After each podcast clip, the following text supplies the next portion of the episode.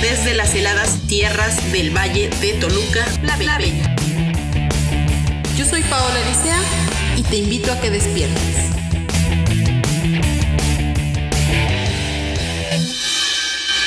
Comenzamos el mes de abril con las recomendaciones que Sergio Alberto Cortés Ronquillo y yo tenemos para ti para que pases un excelente fin de semana o para que inicies un nuevo proyecto de lectura.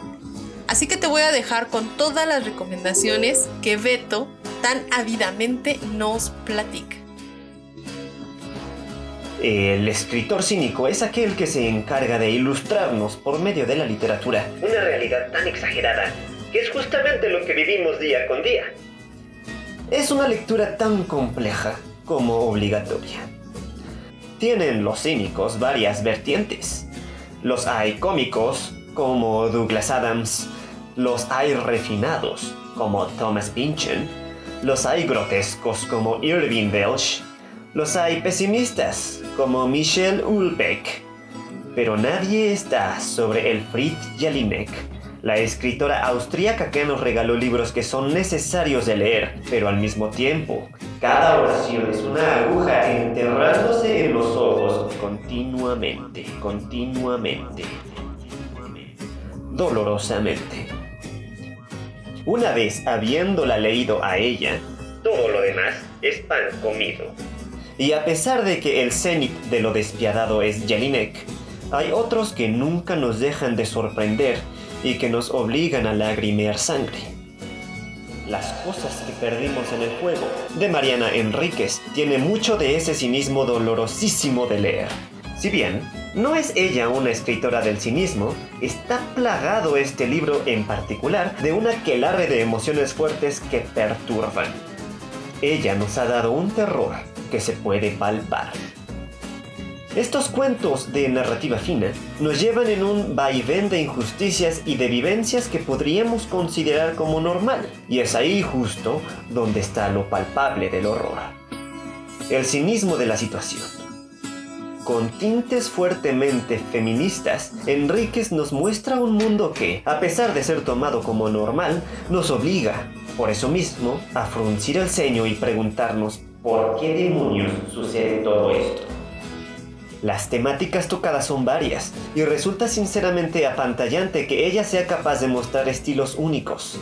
Podemos ver el terror primigenio, influenciada por el escritor del horror cósmico Lovecraft en Bajo el agua, donde no es que ignore al monstruo, sino que está ahí.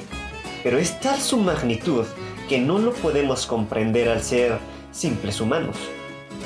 Y de ahí, el salto lo podemos dar a El patio del vecino, que parece ser una concatenación de abusos en el que el único objetivo de sus actores es el de afectar al que menos se pueda defender, al más inocente. Y es justamente el inocente el que sufre.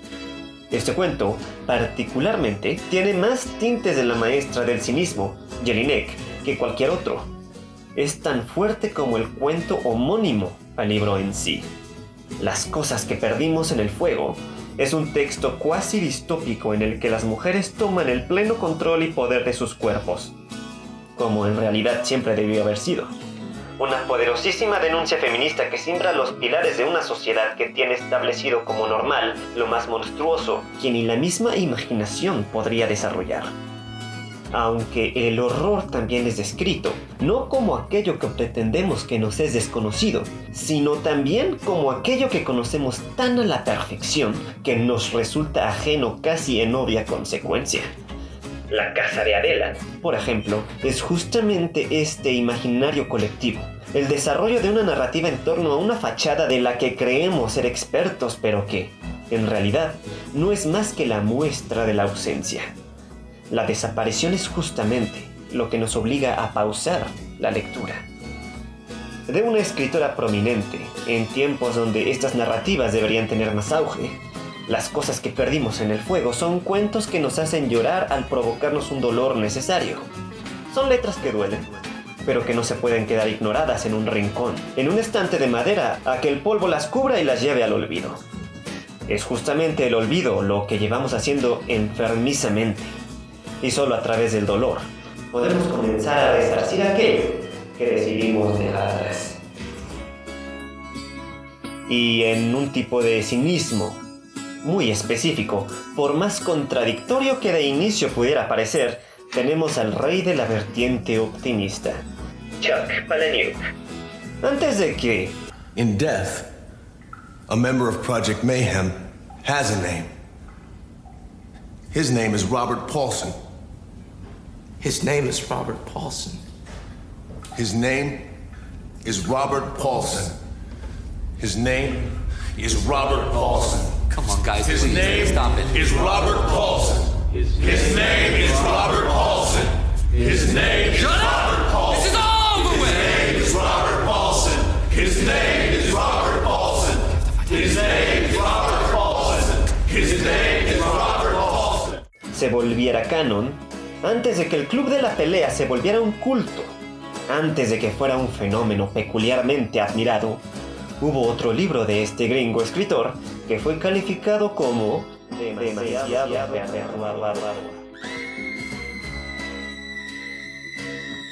Aunque no son más que excusas baratas para aquel que siempre ha estado en la dicha de la normalidad.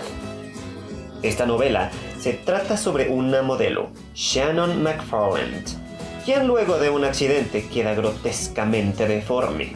En pocas palabras, no tiene cara. No tiene lo que aceptaríamos como un rostro humano.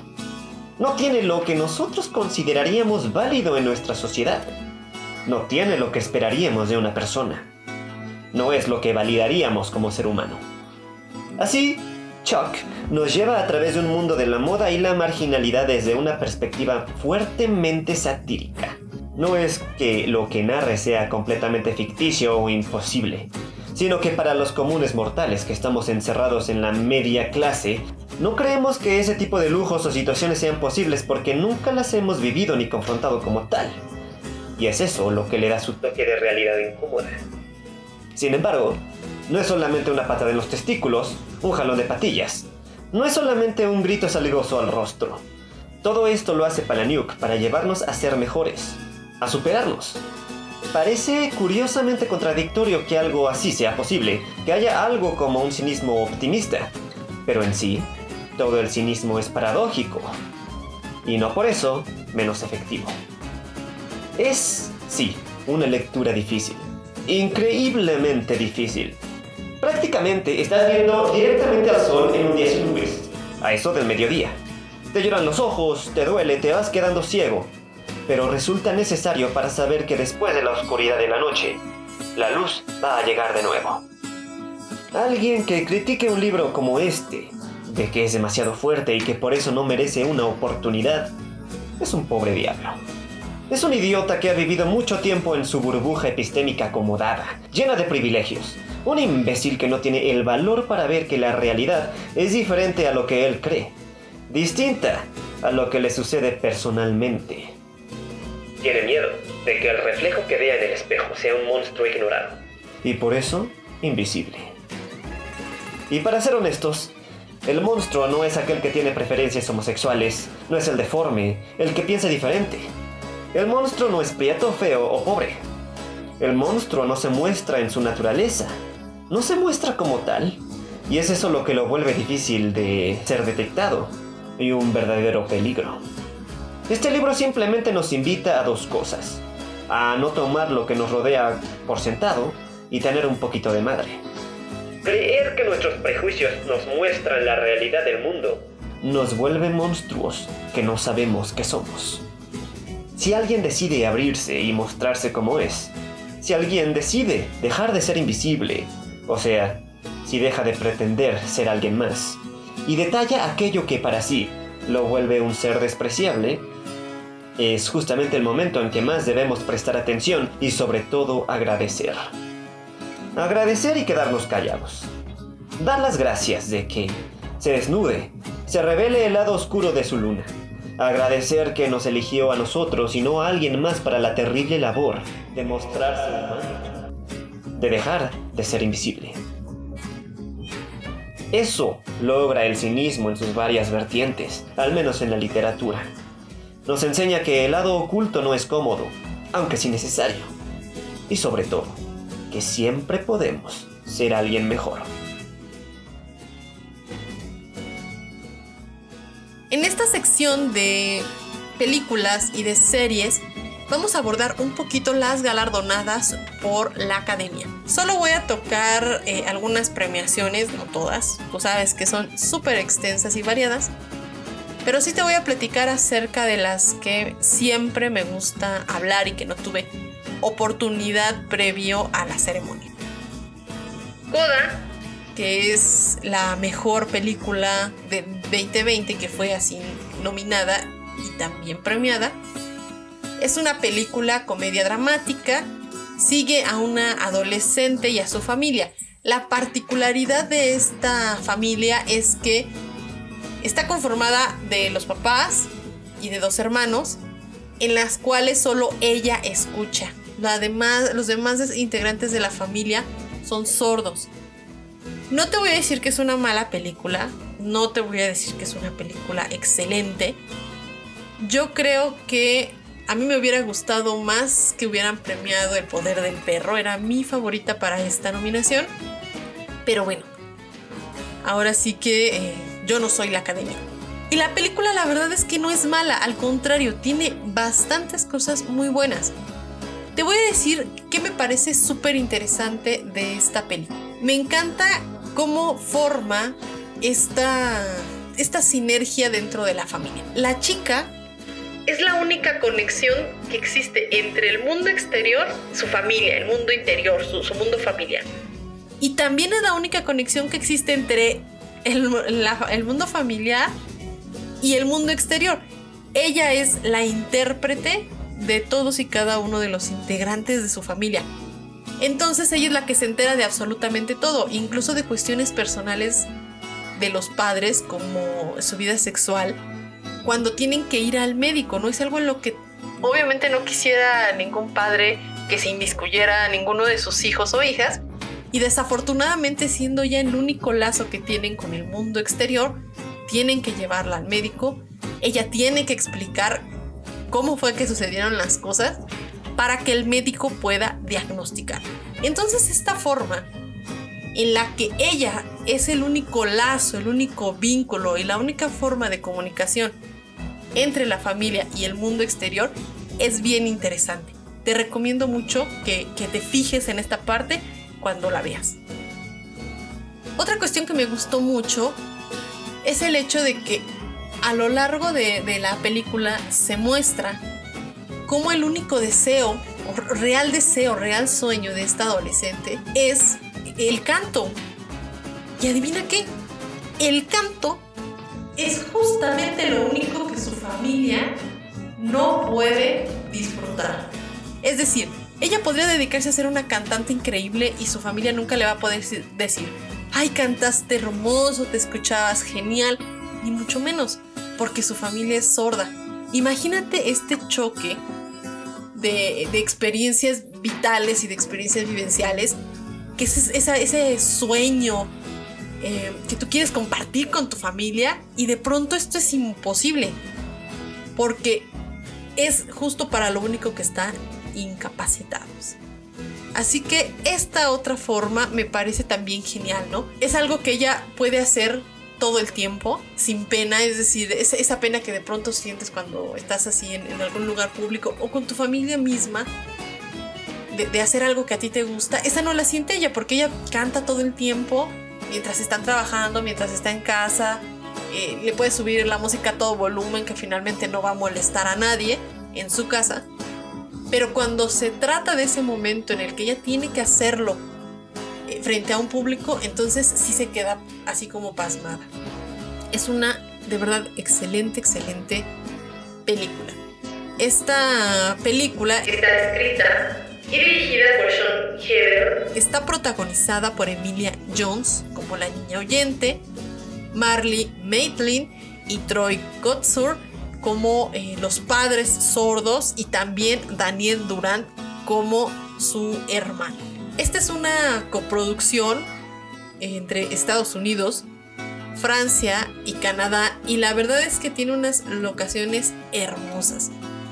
Eh, muchas personas estuvieron en contra de que esta película se llevara la estatuilla, no por la historia ni tampoco por la onda de, que si, si, está padre o no está padre el, desarrollo o la dirección, etc. Sino que es una adaptación, es lo que nosotras y nosotros conocemos como un refrito en inglés de una película francesa que eh, vio la luz en 2014 y que se llama La familia Baker, que fue dirigida por Eric Laitigau. Yo no creo que este deba de ser un impedimento para que alguien disfrute totalmente de esta película. Yo te recomiendo mucho que la veas y luego ya sabes, sabes que a mí me encanta que me platiques qué tal te pareció, si te gustó, si no te gustó, qué te gustó, qué no te gustó y demás. No era mi favorita para esta nominación, ya lo dije. Mi favorita era eh, El poder del perro, definitivamente. ¿Y qué te parece si el próximo sábado te hablo acerca del poder del perro y te voy a platicar por qué era mi favorita en esta, para este galardón? Ahora te voy a platicar un poquito acerca del premio que le otorgaron a Will Smith como eh, mejor actor. Ya sabes, por el método Williams. No soy fan del método Williams. No me parece una película que requiera una, una nominación, ni siquiera como, como en la onda de las actuaciones. Creo que por ahí hace uno, dos, tres capítulos, sí, tres capítulos aproximadamente, te platiqué qué onda con el método Williams, cuáles habían sido mis apreciaciones, qué me había gustado, qué no me había gustado. Fue justamente en las recomendaciones para marzo. El primer sábado de marzo estábamos editando ese episodio y si quieres escuchar acerca de esta película, pues te invito a que vayas para allá a ese episodio, lo escuches y como siempre luego vengas a chismearme qué te pareció. Sin embargo, yo no creo que esta haya sido ni de cerca la mejor actuación de Will Smith. En este sentido, yo considero, van a decir que qué repetitiva soy, pero en definitiva a mí me hubiera gustado que premiaran a Benedict Cumberbatch con el poder del perro, en donde todo el mundo, o sea, de verdad, todo el mundo nos dio una clase de cómo se actúa. La historia es increíble, la fotografía es fantástica, el giro de la historia es de esos, que no te esperas, me encanta. Y la verdad es que Benedict, o sea, es simplemente soberbio a la hora de actuar. Todas y todos las y los actores y actrices verdaderamente hicieron eh, como alarde de todo su, repertorio, de su experiencia actoral. Y me encanta. Yo creo que este premio se lo robaron a, Benedict. No creo que Will Smith sea un mal actor. Yo soy muy fan de Will Smith. Sin embargo, esta, como ya dije, no es ni de cerca una nominada al Oscar como mejor película, ni tampoco la mejor actuación de este eh, actor, que de verdad me gusta. Ahora, si vamos a hablar de quién pudo habérselo llevado fuera de Benedict, yo diría que Andrew Garfield con Tic Tic Boom hubiera sido definitivamente una mejor opción. De verdad. No te voy a hablar más acerca del poder del perro, aunque era mi favorita en todas las nominaciones en donde estuvo porque verdaderamente es una señora película. Pero te voy a hablar el próximo sábado acerca de ella, así que ya no te voy a hacer más No, te voy no me voy a quejar más de por qué no ganó más que un par de nominaciones. En cuanto a las nominadas como mejor actriz, ya sabemos que el premio se lo lleva Jessica Chastain, que eh, en realidad es una excelente actriz. Yo no tengo nada en contra de esta, de esta nominación, creo que fue buena por eh, dar vida a la telepredicadora evangelista en Los ojos de Sarai. No estoy segura de que haya sido exactamente la mejor eh, actuación, porque de verdad que la lista estaba súper reñida. Estaba Olivia Colman por La hija oscura, que si no has visto esta película, yo de verdad te súper recomiendo que la veas. Cada vez que yo platico con alguien acerca de esta película, tenemos visiones bien distintas. Así que te, recomiendo que la veas. Y por supuesto que Olivia hizo ahí un papel impresionante. Estaba Penélope Cruz por Madres Paralelas. Ya saben que Penélope también siempre, siempre, siempre es garantía de una actuación excelente. Estaba Nicole Kidman eh, por esta película de Por siempre los Ricardos. Mm, ya la vi, me encanta la película, sí me gustó.